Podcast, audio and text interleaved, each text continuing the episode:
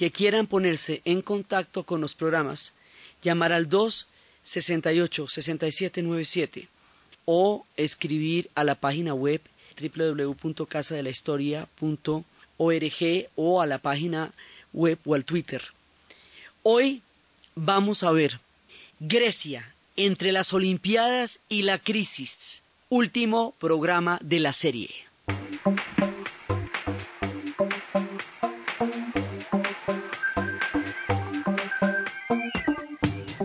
Δεν ξέρω μάτια μου τι θα πει αγάπη. Όλοι μια λέξη λένε κι είναι αρκετή. Μαζί σου έμαθα να ψάχνω αυτό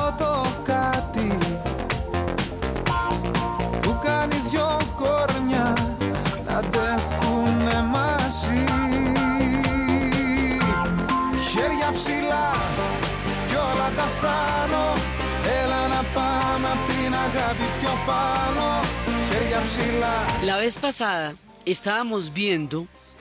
cómo Grecia estaba esperando la cita con las Olimpiadas del 2004. Cómo desde el 86, cuando la sede se la dieron a Atlanta, Grecia había quedado con una tristeza profunda de no haber tenido las Olimpiadas que merecía y cómo esa deuda se había quedado en la historia y cómo ella estaba esperando el momento en que pudiera tener su cita con su propia creación.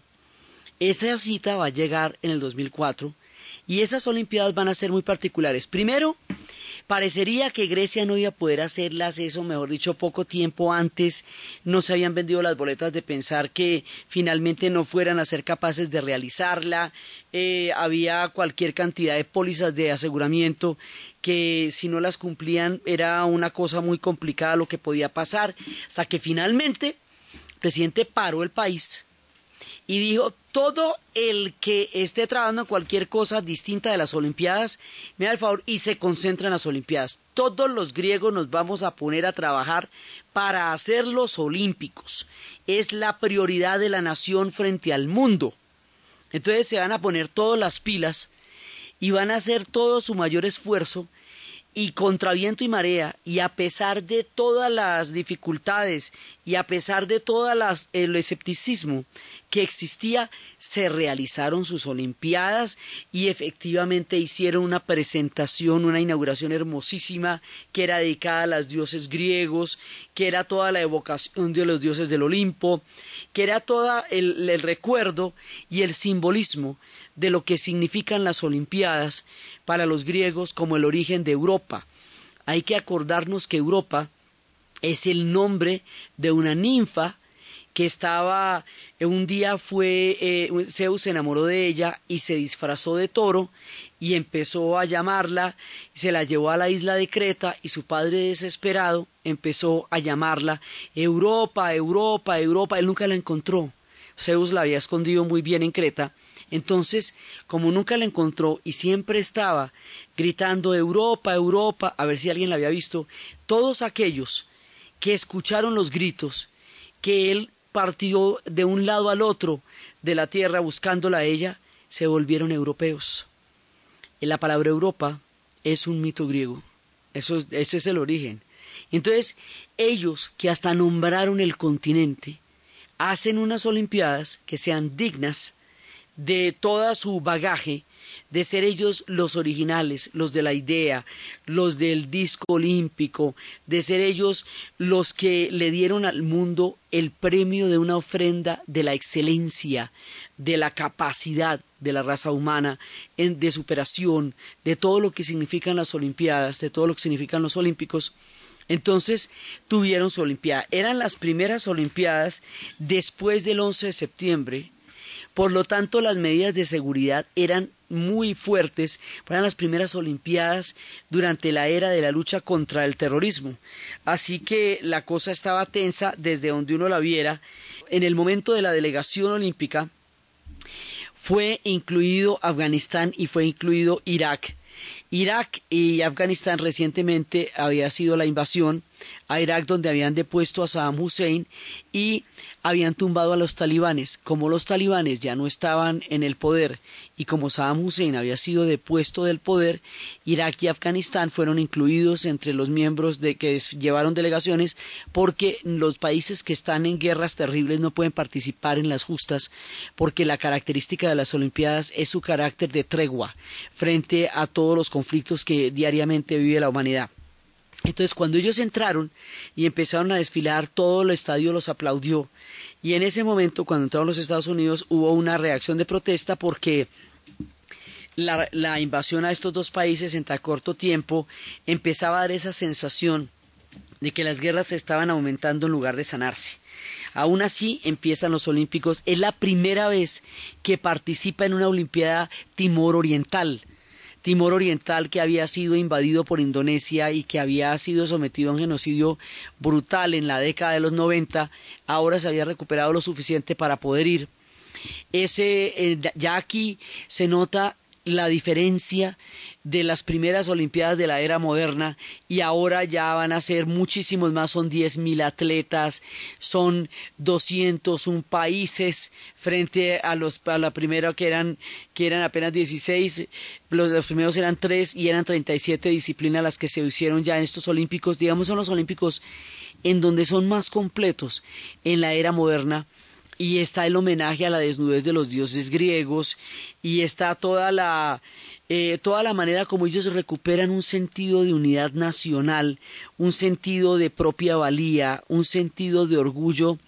que para ellos es absolutamente indispensable porque ellos son los inspiradores de las ideas. Recordemos en este programa y más adelante y a lo largo de él que ellos son los inspiradores de esa idea que se llama Occidente. Lo son desde el nombre de Europa lo son desde los olímpicos y lo son desde toda la el influjo de culturas, civilizaciones y pensamientos que hemos visto a lo largo de la serie. Así que de todas maneras ellos logran cumplir la cita con la historia y tener sus olimpiadas y vivir ese triunfo que para ellos significaba y lo lograron y salieron bien y no pasó nada raro y no hubo atentados y las justas se dieron con toda eh, con toda la eh, el honor que hace a los a los, eh, al espíritu de los olímpicos y todo va a salir muy bien. Y resulta que estas Olimpiadas son de todas maneras, como todos los olímpicos, una apuesta a, ver si eso se puede recuperar, si se puede recuperar la gran inversión que significa para un país hacer una Olimpiada. Entonces se da como el voto de confianza de la gigantesca inversión que se hace para lograr la celebración de unos olímpicos, pero se espera que esa inversión se vaya a recuperar en términos de turismo y en términos de utilización de toda la infraestructura necesaria para celebrar la Olimpiada. Siempre es así, siempre es un riesgo. Y se espera que Grecia vaya a poder recuperar esto. Grecia vive su gloria, Grecia vive su alegría, Grecia vive su momento cumbre. Al otro día, cuando termina la Olimpiada, hicieron unos eh, unas entrevistas a todas las personas, de, las personas de los restaurantes, de los lugares turísticos, y todo el mundo estaba exhausto, exhausto, decían que era como después de fiesta, que era, el, el, la nación había hecho un esfuerzo tan absolutamente colosal, tan grande, tan poderoso, tan importante, que la nación entera estaba exhausta, pero tenía la, satisfacción de haber celebrado su cita con la historia, de haberlo hecho decorosamente y de haber podido cumplir pese a todas las expectativas negativas que estaban en torno a la celebración del evento. Grecia tuvo, realizó, vivió y se gozó sus Olimpiadas del 2004.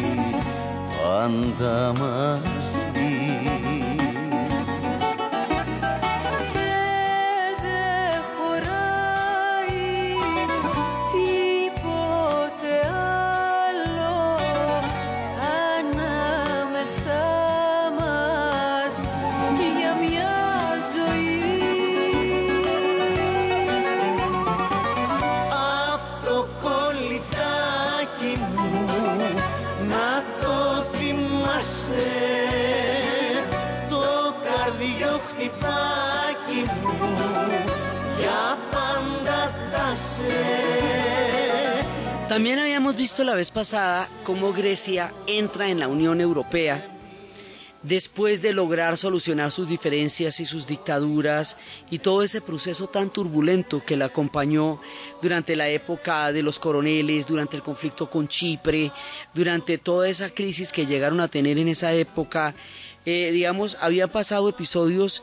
bastante difíciles en su historia y finalmente entran a la Unión Europea en el 81, pero resulta que la entrada a la Unión Europea es una euforia, es una maravilla, pero parece que ellos ni siquiera tenían las condiciones en un principio para entrar a la Unión Europea. O sea, para entrar a la Unión Europea se necesitaba un índice de inflación del 3%, por ahí del 4%, pero ellos lo tenían en el 8%. Se necesitaban una serie de indicadores económicos y una serie de condiciones de estabilidad financiera que parece que ellos no tenían, pero que lograron presentar como si sí las tuvieran y de esa manera entrar a la Unión Europea. Pero Grecia tenía que entrar a la Unión Europea porque es que Grecia es Europa. O sea, Europa no se puede concebir sin Grecia. Simbólicamente hablando, Grecia es eh, la cuna de los europeos. Entonces ellos van a entrar a la Unión Europea y luego van a entrar los españoles y luego van a entrar los portugueses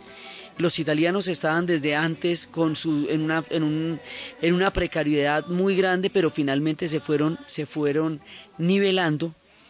Y así van a entrar y empieza el proyecto de la Unión Europea a crecer y a consolidarse, pero el proyecto va a ser solamente posible eh, ya en términos reales, concretos y globales, con la caída del muro de Berlín, con la reunificación alemana, con la, el fin de la Guerra Fría, con la reunificación de Europa, porque al reunificarse Alemania se reunifica Europa. Entonces, Grecia entra en el tren de los europeos que va arrancando hacia el proceso de la Unión, porque además en el momento en que se están dando las condiciones de la Unión y después del Tratado de Maastricht, inmediatamente reunificada Europa, la Unión Europea se presentaba como una alternativa histórica de unas grandes eh, viabilidades, porque al caer la Unión Soviética, el muro de Berlín, terminar la Guerra Fría, hay un cambio en el poder. Hay un momento en que los Estados Unidos queda con una hegemonía total y absoluta. Recordemos que para esta época todavía cuando, cuando la Unión Europea se consolida y se, y se, y se concreta ya alrededor del Tratado de Maastricht, eh, ya en ese momento mm, ya no existen, ni la Unión Soviética existe, ni China e India se han convertido en las potencias que después llegaron a ser. O sea, no hay más polos de poder. Entonces la Unión Europea lo que pretende es a través de la consolidación y de la concreción del proyecto, con la, con la reunificación del continente, crear un polo un bloque histórico capaz de ejercer un contrapeso a la dominación de los Estados Unidos y una alternativa histórica a lo que fue la Unión Soviética y todo el bloque socialista durante todos los años de la Guerra Fría. Esa era, digamos, como la idea. Y la Unión Europea es un pacto, habíamos empezado a ver la vez pasada, de cerrar heridas es importante recordar de dónde viene el origen de la Unión Europea. Es de cerrar heridas del carbón y del acero sobre las cenizas humeantes y, y los rencores todavía muy recientes entre Francia y Alemania después de dos guerras mundiales después de haberse roto mil veces por el carbón y el acero, hacer el pacto del carbón y del acero que hiciera posible que lo que antes era un motivo de enfrentamiento, ahora fuera un motivo de recuperación económica. Como los europeos no tenían eh, ninguna, digamos, no tenían acuerdos políticos porque son muy diferentes, ellos realmente son muy distintos, hablan distintas lenguas, eh, tienen distintas aproximaciones políticas. Entonces la unión se hizo como un pacto económico, un pacto que los uniera allí donde ellos se, ponía, se podía poner de acuerdo para la foto, que era justamente en lo económico. Entonces, después de eso, la idea es crear una moneda única y esa moneda única eh, se va a convertir en una moneda que tenga un gran peso a nivel de la economía planetaria y así que en el 99 va a entrar en vigencia, entró en vigencia el euro. Y el euro fue cogiendo muchísima fuerza y durante mucho tiempo estuvo muy por encima del dólar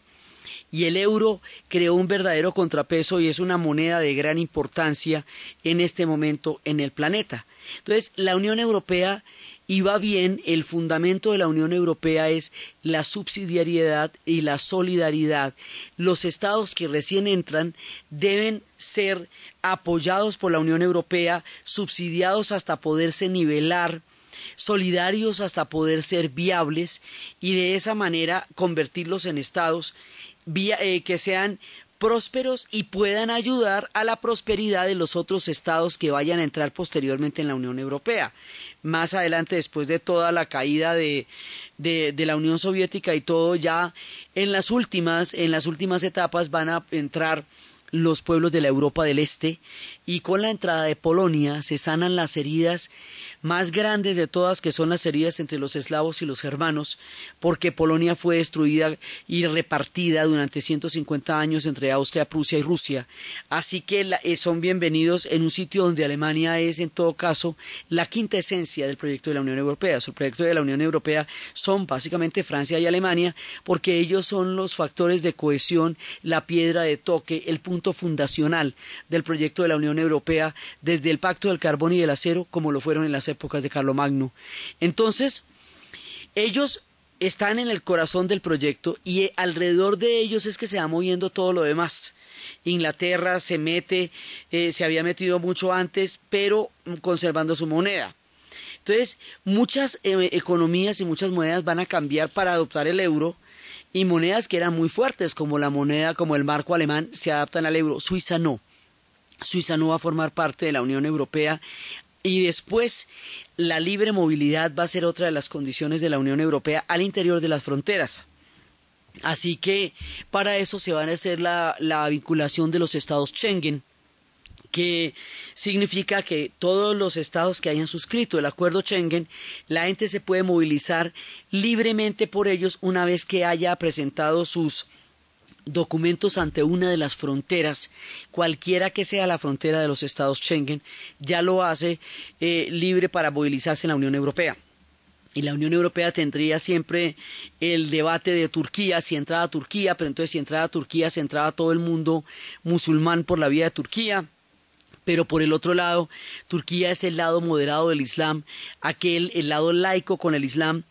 y si no se abre un camino con los turcos que son tan, dialogantes en términos de, de, laicismo y de religiosidad, se les puede impulsar hacia el lado de las extremas que, que vienen allende sus fronteras y que también son una fuerza política activa en este momento en el panorama del mundo turco. Porque ahí en todo caso brotes de, movimientos más extremos o de islamización de una sociedad que tradicionalmente ha sido laica. Entonces el debate de, de Turquía, inclusive como Turquía y Grecia eran enemigos acérrimos desde la época de la independencia casi que se presentaba una dicotomía y evidentemente pues Grecia va a ser la favorecida, Turquía siempre va a sentir que nunca fue reconocida eh, como que sí le sirve para la OTAN y para que pasen los aviones encima, pero no le sirve para formar parte de la Unión Europea, si han sentido ese desprecio histórico desde la época del Imperio Otomano y de las épocas del enfrentamiento con el Imperio Austrohúngaro, como si los más eh, grandes recuerdos del pasado no se hubieran olvidado nunca y todavía les cobraran haber sido un imperio que invadió una buena parte de Europa y de los Balcanes. Pero Grecia está tranquila y Grecia sigue adelante. Entonces Grecia empieza a tener dentro del carro de la Unión Europea, pues entra en el euro, entra en el acuerdo Schengen, entra en todas las condiciones de la Unión Europea y la Unión Europea se vuelve, digamos, la, el orden histórico dentro del cual empieza a transcurrir la era más reciente de la historia griega y es cuando hacen sus olimpiadas y bueno, hasta ahí vamos bien, o sea, en el programa pasado la cosa iba marchando. En el programa pasado la cosa iba de, con buen pronóstico. Y estábamos esperando unas olimpiadas que finalmente las hicimos y salieron divinas. Y estábamos como recogiendo una especie de prosperidad o de bonanza al entrar a formar parte de un proyecto de las repercusiones de la importancia y del peso histórico, político y económico que significó y, la, y que significa la Unión Europea. Entonces, si todo está bien, sí, y si en el programa pasado la cosa estaba chévere, ¿qué pasó? O sea, ¿qué, ¿qué pasa desde este momento en que tenemos una cantidad de expectativas a caer en la crisis en las que hoy están?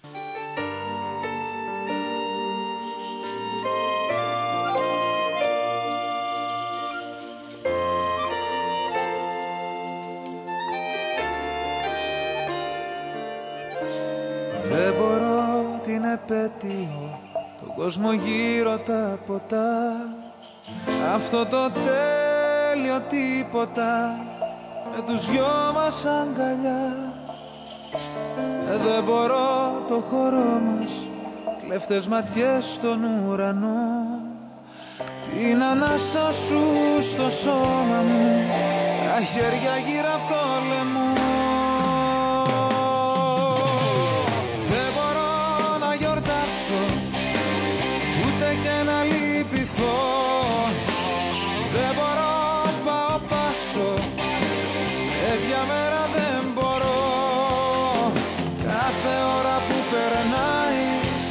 σε διαγράφω Κάθε ώρα προσπαθώ Μα έρχεται πάλι τούτη μέρα. Κι απ' τη ζωή μου σε ζητώ. Δεν μπορώ να γιορτάσω Ούτε και να λυπηθώ. Pasa que poco a poco y de una manera silenciosa, Grecia va entrando en un déficit muy grande y va falseando las cifras del tamaño de ese déficit. Entonces, ya en el 2004 la Unión Europea la había acusado de falsificar cifras económicas. En el 2008 se le había hecho la advertencia de sanar las cuentas y empezar a manejar eh, un fraude fiscal. El tipo de crisis que Grecia estaba incubando no era una crisis como la de Islandia o como la de Irlanda, que son basadas en la insolvencia bancaria, sino era una crisis gubernamental, un, un no adecuado manejo de la economía. Grecia empieza a vivir al debe, como cuando usted se pasa a un barrio que tiene cuatro estratos más, y entonces usted empieza a pagar unos servicios que no le alcanzan, empieza a pagar unos prediales que no le alcanzan, empieza a comprar un carro cuyas cuotas se va colgando con las cuotas, se va colgando con la cuota del manejo de la casa. Pero usted sigue comprando cosas porque tiene que nivelarse con el barrio a donde se fue a vivir, pues hay que adecuarse a las condiciones de ese nuevo vecindario, pero usted no tiene con qué sostener ese nivel de vida y los vecinos sí. Entonces eso es lo que le va pasando a Grecia. Grecia empieza a vivir como un nivel de vida por encima de sus condiciones económicas reales. Y eso se va acumulando y se va acumulando y se va haciendo de una manera silenciosa porque para que no se ponga en evidencia maquillan las cifras y dicen que las cosas están menos graves de lo que están, pero las cosas están mucho, mucho más graves. Pues sí estamos mal, pero no tanto. No, pero no tanto sí, porque el déficit empieza a ser del 12%, el déficit empieza, y ellos no podían tener eh, inflaciones, sino eh, las inflaciones eran del, del 3 y estos están en el 12%. O sea, hay unas condiciones muy eh, específicas para poder estar ahí y ellos empiezan a, exceder esas condiciones por mucho, entonces empiezan a pedir refinanciación y mm, en un principio el Fondo Monetario Internacional les ofrece dinero y entonces los bancos europeos dicen no, no, no, no, no, no, muchas gracias. Entonces Angela Merkel y el presidente Sarkozy empiezan a decir, no, nosotros lo refinanciamos, pero lo refinanciamos con unas condiciones de austeridad y unas medidas muy grandes y la cosa va a estallar en el 2009 ya digamos en la proporción en lo que el déficit se ha venido acumulando a lo largo de estos años, en el 2010 se vuelve una cosa muchísimo más grave y ya supone que haya un nivel de financiación muy alto y en todo caso el Fondo Monetario también tuvo injerencia en los préstamos a pesar de que no se quería y esto ya excede el problema griego y se empieza a volver un problema europeo y ya las, eh, hay unas agencias eh, que son las que eh, van a clasificar a los países en términos de cuán rentable es invertir en ellos o no. Agencias como Fitch, esas agencias eh, le fueron bajando la calificación a Grecia de la A, que significa estar en la Unión Europea, a la B, que significa estar regularcito, a la C, hasta convertirlos en votos en, en una inversión basura. Esto es una de las cosas más crueles del capitalismo. Porque cuando se dice que un país es una inversión basura, se condena a un pueblo entero al hambre porque la gente no va a invertir ahí, porque lo que se le está diciendo es que la inversión no tiene garantía de ser recuperada. Entonces, esto se vuelve un círculo vicioso, porque si a usted lo clasifican así y la gente no invierte, y entonces como la gente no invierte, usted se empobrece más, pero para poderse mantener en los estándares de la Unión Europea, usted se endeuda más, pero el endeudamiento no lo puede pagar, entonces esto empieza a volverse un remolino y se empiezan a hundir y se empiezan a hundir, pero por la política de subsidiariedad y de solidaridad, a ellos los tienen que refinanciar. Y entonces, como hubo falseamiento de los datos, acerca de la verdadera dimensión de la crisis y un manejo económico e institucional inadecuado para, para lograr eh, que, ellos fueran garantes de poder eh, devolver los préstamos que se les han hecho, empiezan a, a poner en aprietos a toda la Unión. Entonces usted puede verlo y ahorita en este momento se muestra de esta manera, como que los griegos falsearon los datos, como que los griegos metieron a la Unión Europea en un problema muy grave y que la Unión Europea está pasando toda clase de dificultades para sostener a Grecia y que por qué Alemania va a sostener a Grecia si Grecia no hizo las tareas, si Grecia no trajo los cuadernos y si Grecia no tenía los esferos como le dijeron que trajeron los cuadernos. Pero es que además las medidas de ajuste eran directamente contra el pueblo griego, que es el que termina pagando con sus salarios, con sus pensiones, con su salud, con los colegios, con la vida cotidiana, un programa de ajuste draconiano con unas condiciones imposibles para un pueblo. Entonces, la, digamos, como el capitalismo solamente puede ver desde la moral del pago o del no pago, la condición de existencia de un país, entonces cae sobre Grecia un estigma muy grande y todo el mundo la juzga y todo el mundo la señala y todo el mundo la trata como la manzana que está dañando al resto del vecindario. Y resulta que esa crisis también está en Irlanda, también está en España, también está en Italia, también está en Portugal. En el caso de España, pidieron la refinanciación y les dieron la refinanciación sin mayores problemas y sin regañarlos y eso de que si me va a pegar no me regañe. Entonces les dieron la, refinanciación, las medidas de ajuste son brutales. Todos los días vemos en los noticieros la gente protestando porque una medida de ajuste concretico, concretico le baja a usted el mercado, le baja a usted el colegio, o sea, le baja las condiciones de vida y a algunas personas sencillamente se las hace imposibles. Los indignados son el resultado de todo esto, el resultado de las maniobras financieras. Entonces, esto está generando crisis sociales de un tamaño muy grande.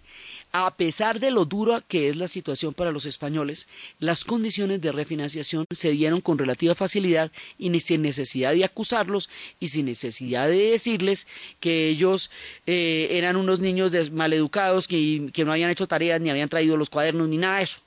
Pero a los griegos les van a montar el estigma y les van a montar una culpabilidad. Ellos dicen, nosotros no somos los únicos que hemos maquillado cifras.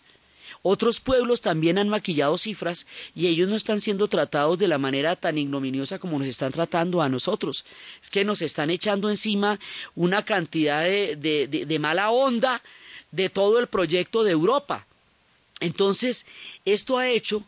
que las movilizaciones no se hayan hecho esperar, que hayan tenido más de 18 huelgas generales, las manifestaciones en la Plaza Sintagma, esto ha llegado al punto de suicidios, un pensionado, un jubilado ahorita se suicidó frente a la, sede del gobierno, porque ustedes me van a matar a mí de hambre, yo vengo y me les mato aquí de una vez, pues porque si me van a matar de hambre yo me les mato de una vez, porque esto está muy horrible. Entonces, esto está llevando a Grecia a una situación insostenible. Y eso hizo posible el surgimiento de un partido de extrema derecha, que es la Aurora Dorada de corte nazi, que como ha pasado otras veces en la historia, culpa de la situación a los inmigrantes y empieza a montársela a los inmigrantes.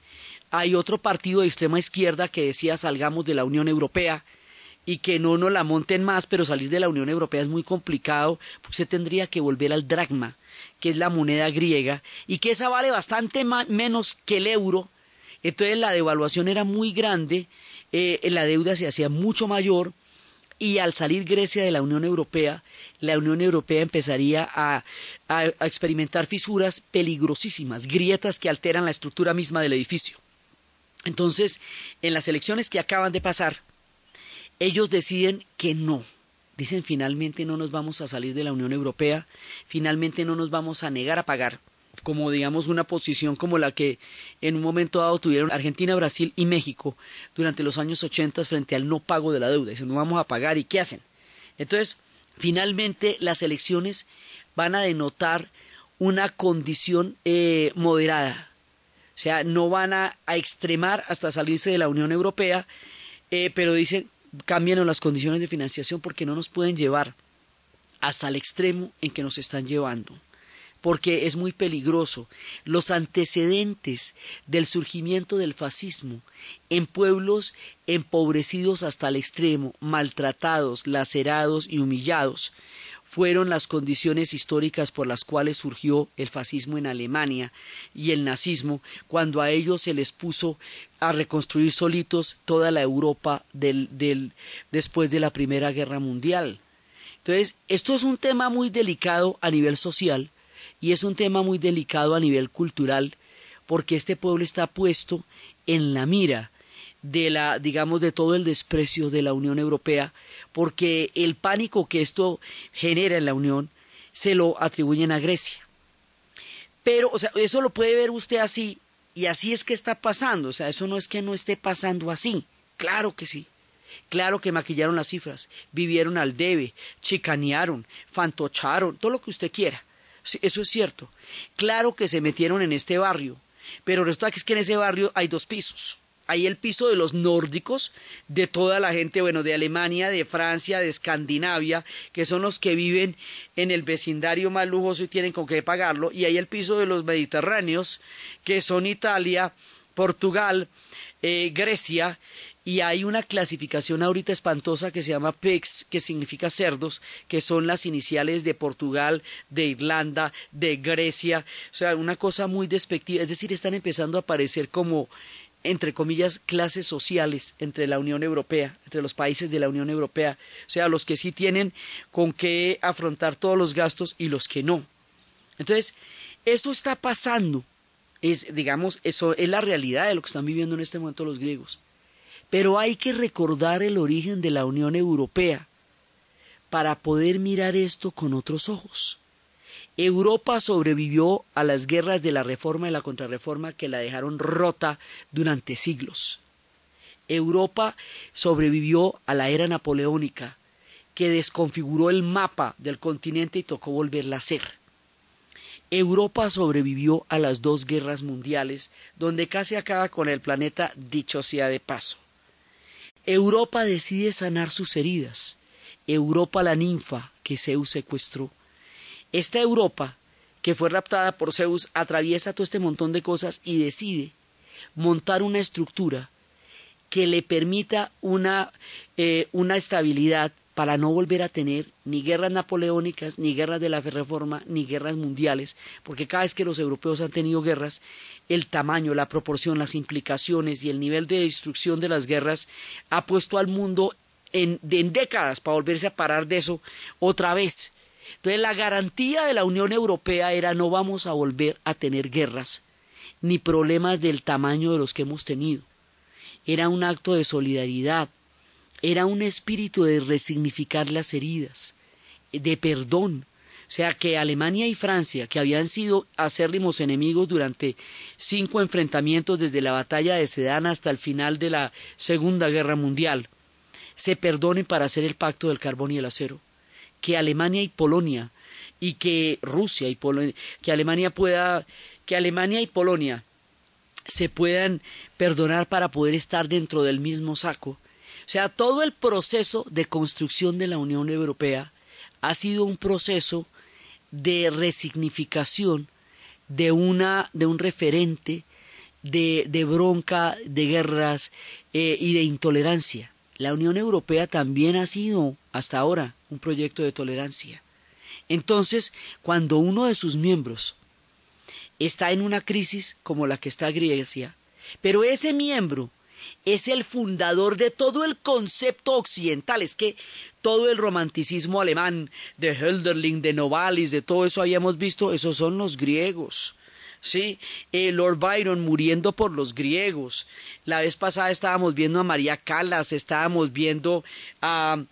eh, estábamos viendo a, todos los grandes, a, Kakoyanis, a Kazantzakis, Aristóteles Onassis con sus navieras y toda la, la industria que va a crear alrededor de los mares y cómo se va a convertir en un hombre de negocios legendario y se va a casar con la princesa de Jacqueline Kennedy. Estamos viendo, digamos, todo desde todo punto de vista cómo los griegos han sido culturalmente pueblos inspiradores de todo lo que Europa considera civilización. Eso sigue siendo cierto, aún en los días más duros de la crisis griega. El hecho de que esta gente esté en este momento en una condición económica tan delicada no los hace ni menos griegos, ni menos dueños de Aristóteles, ni de Platón, ni de, ni de toda la filosofía, ni de los presocráticos, ni del estoicismo, ni de la democracia, ni de todos los valores que ellos les enseñaron a Occidente. Digamos, eh, hay que mirar con otros ojos también lo que significa el espíritu de la Unión Europea. Y hay que mirar que ellos hicieron eso como una solución histórica de grandes proporciones para no volver a caer en los horrores en que ellos se sumieron y sumieron al mundo. Desde ese punto de vista, lanzar sobre Grecia todo el estigma que se está lanzando es desconocer todo el bagaje histórico que hay detrás de esta nación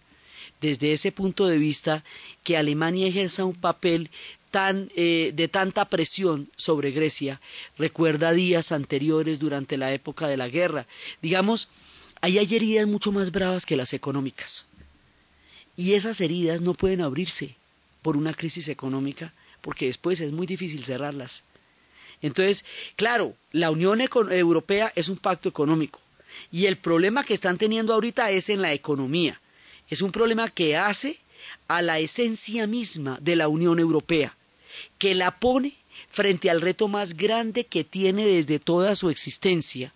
y que la enfrenta a las limitaciones de las desigualdades históricas y políticas y económicas que hay al interior de sus propios países miembros. Es el momento más crítico que ellos han tenido desde su creación y Grecia se ve como la punta del iceberg, se ve como eh, el rasgo visible de un problema que afecta a la estructura misma de la Unión Europea. Por eso cae sobre Grecia todo el estigma, por eso cae sobre Grecia todo el desprecio, pero tampoco es justo con los griegos, ni fueron los únicos que maquillaron cifras, porque todos los demás que se fueron a vivir al barrio también tuvieron que empezar a crear condiciones eh, que los nivelaran con un barrio donde definitivamente no tenían cómo sostenerse. Eso también lo hicieron otros. Lo que pasa es que a los griegos esto lo hicieron soterradamente y cuando estalla, estalla como un escándalo gigantesco. Pero llevar a este pueblo que se ha inventado las Olimpiadas, llevar a este pueblo que se ha inventado la poesía que ellos tenían, la escultura, llevar a este pueblo que fundamentó el Renacimiento, llevar a este pueblo que engalanó la antigüedad, llevar a este pueblo que inspiró a los romanos hacer un gran imperio a partir de sus dioses, llevar a este pueblo cuyos dioses todavía nos acompañan en el psicoanálisis, en los horóscopos y en nuestras referencias del mundo, llevar a este pueblo que ha nombrado al planeta con todos sus designios de quién es Australia, de quién es Europa, de quién es cada uno de esos nombres son nombres que pusieron los griegos, aquellos que fueron capaces de medir la redondez de la Tierra, aquellos que desarrollaron la geometría y el teoría y, el teorema de Pitágoras, aquellos que fundamentaron la escolástica con las bases fundamentales de Platón y Aristóteles, llevar a este pueblo del que está impregnado Occidente, llevar a este pueblo de lo que está hecha la sustancia misma de ese concepto que se llama Europa, a una condición indigna en donde se desconozca todo su mérito, en donde se desconozca su legado y la inmortalidad de su pensamiento, no es justo con la formación misma del concepto de Europa. Hay muchas otras formas de ver a los pueblos y una crisis es eso, una crisis un momento de una, de una eh, zozobra económica gigantesca. La Unión Europea está en este momento a las puertas de ver si ellos son o no capaces de mantenerse con todo el sentido de cerrar las heridas y no de crear nuevas heridas, de dejar atrás tanto dolor y crear un nuevo referente para el mundo. Esto es eh, económicamente hablando es el elemento visible, pero hay una cantidad de elementos de otras naturalezas que son altamente volátiles y peligrosos en este momento de la crisis griega. Los griegos han recorrido un largo camino, han hecho lo que han podido, y las condiciones en las cuales se les exige que se pongan para los ajustes están muy por encima de su capacidad real para seguir comiendo y viviendo. Entonces, si todos se dedican a morir, porque además les privatizaron todo, una de las condiciones era que les privatizaban todos los estadios, las cosas de la Villa Olímpica, islas, les privatizaban muchas cosas. O sea, les iban quitando un pedazo de país a través de las privatizaciones, la, todo el dilema que había que les devolvieran la sala 9 y la sala 8 del Museo Británico, donde está toda la cultura griega ahí puesta, que se la llevaron directamente y la pusieron allá, promesa que le habían hecho a Melina Mercury, otro de los grandes personajes que nos engalanó con su película Nunca en Domingo y ese papel maravilloso que va a hacer ella convenciendo a un americano de que la vida es mucho más que que el trabajo y que también se trata de la gozadera y de la lúdica y de la ilusión y esa manera tan hermosa como los griegos nos han enseñado a ver la vida a través de sus mares azules y a través de todas las criaturas fantásticas y misteriosas que han sido capaces de concebir.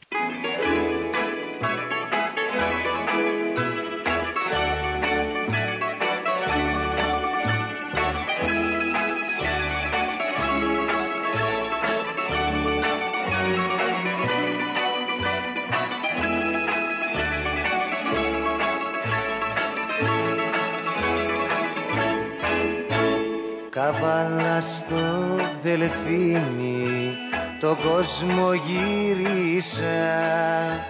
Είπα να σε ξεχάσω Μας σ' αποθυμίσα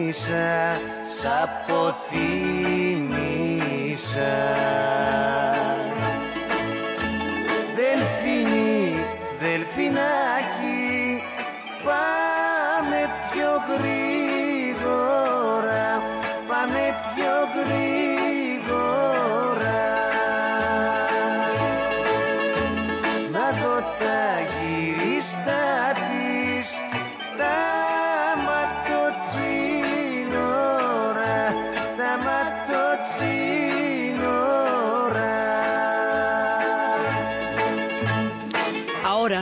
ese debate de la devolución de los tesoros griegos, que lo intentaron durante las Olimpiadas, y Inglaterra se negó diciendo que un movimiento nacionalista hubiera impedido que eso devol- se devolviera al Museo Británico. Ahora no se lo van a dar, por lo menos no en esta época, que porque están en la crisis. Entonces empieza, digamos, como toda la devaloración de un pueblo que sigue siendo grande y portador de una historia maravillosa. Una cosa es la crisis y otra la dignidad de un pueblo. Y los griegos lo que están pidiendo es que se les trate con dignidad. o que se les trate y que se les trate con el respeto con que se trata a otros pueblos que también están generando crisis económicas. La condición misma del modelo está en cuestionamiento, la viabilidad misma de la Unión está en cuestionamiento. Y el hecho de que los griegos hayan decidido a través del voto mm, permanecer en la Unión Europea, no declararse en situación de no pago, porque eso los, los debilita más, quiere decir que ellos de todas maneras siguen creyendo en el, proyecto de la Unión Europea de una u otra manera lo suficiente para seguir perteneciendo a él. Entonces, ¿cómo va a ser la Unión Europea para lidiar esta crisis sin desbaratarse? ¿Cómo va a ser la Unión Europea para lidiar esta crisis sin poner en evidencia las profundas desigualdades que hay entre sus miembros, que se creía que ya se habían nivelado a lo largo de los años eh, por, la, por el sistema de subsidiariedad y de solidaridad. Angela Merkel y Sarkozy eran un solo bloque que planteaban condiciones durísimas de ajuste y de negociación. Ahora con la llegada de Hollande, socialista, al poder, ya no es una posición unificada que eh, obliga a las economías en mayores problemas a hacer lo que ellos quieran, como ellos quieran y donde ellos quieran. Ya hay, digamos, una posición que puede llegar a tener tendencias diferentes, que es la posición de Hollande, porque también han cambiado cosas desde que empezó la crisis. O sea, ya sale Sarkozy, pierde Sarkozy, sube Hollande, eh, vienen las elecciones y las elecciones ratifican su pertenencia a la Unión Europea y ratifican también su, eh, su acuerdo, pero bajo diferentes condiciones. Tiene que haber una salida para los griegos que haga justicia a su historia. Tiene que haber una dignidad para los griegos que a lo largo de toda esta serie no han hecho sino darnos maravillas en el arte, en el pensamiento, en lo apolíneo, en lo dionisiaco, en la música, en el cine, en toda la figuración de lo que es el arte universal, lo que se llama la cultura es conocer la cultura griega. Todos los grandes, inclusive Francia, y Alemania deben mucho de su cultura a la herencia griega, tiene que haber una salida que respete la esencia misma de Occidente, que significa Grecia, y que haga que la Unión Europea recupere el sentido mismo de su creación, que si bien era un pacto económico, era con el propósito de cerrar heridas y no de abrirlas. Así, en el filo de la historia, en el momento de la incertidumbre, dejamos a los griegos con toda clase de interrogantes acerca de su futuro inmediato, pero con una gran admiración por un pueblo que merece todo el respeto y toda la dignidad de un legado que ningún otro le ha dado a la humanidad como se lo han dado los griegos. Con esto terminamos nuestra serie de Grecia. Vamos a hacer dos capítulos sobre las Olimpiadas modernas en historia del mundo antes de entrar en el universo infinito, vasto, denso, increíble y majestuoso de los persas. Entonces, desde los espacios de un pueblo grande, que en un momento de crisis y de debilidad es tratado con toda vergüenza, desde los espacios de un pueblo que moldeó el pensamiento occidental, la razón de Occidente, la cultura, desde sus dioses, desde la matemática, desde la geometría, desde la filosofía, desde la teología que ellos mismos fundamentaron, desde la Iglesia ortodoxa, desde Bizancio, desde toda, eh, desde el alfabeto, desde todos los legados de todos sus dioses y todo el increíble y enorme y maravilloso universo que ellos han creado a lo largo de su historia para que nosotros nos deleitemos con su sabiduría, su belleza y su inmortalidad con respeto por el pueblo griego en la narración de Ana Uribe, en la producción Jessy Rodríguez y para ustedes, feliz fin de semana.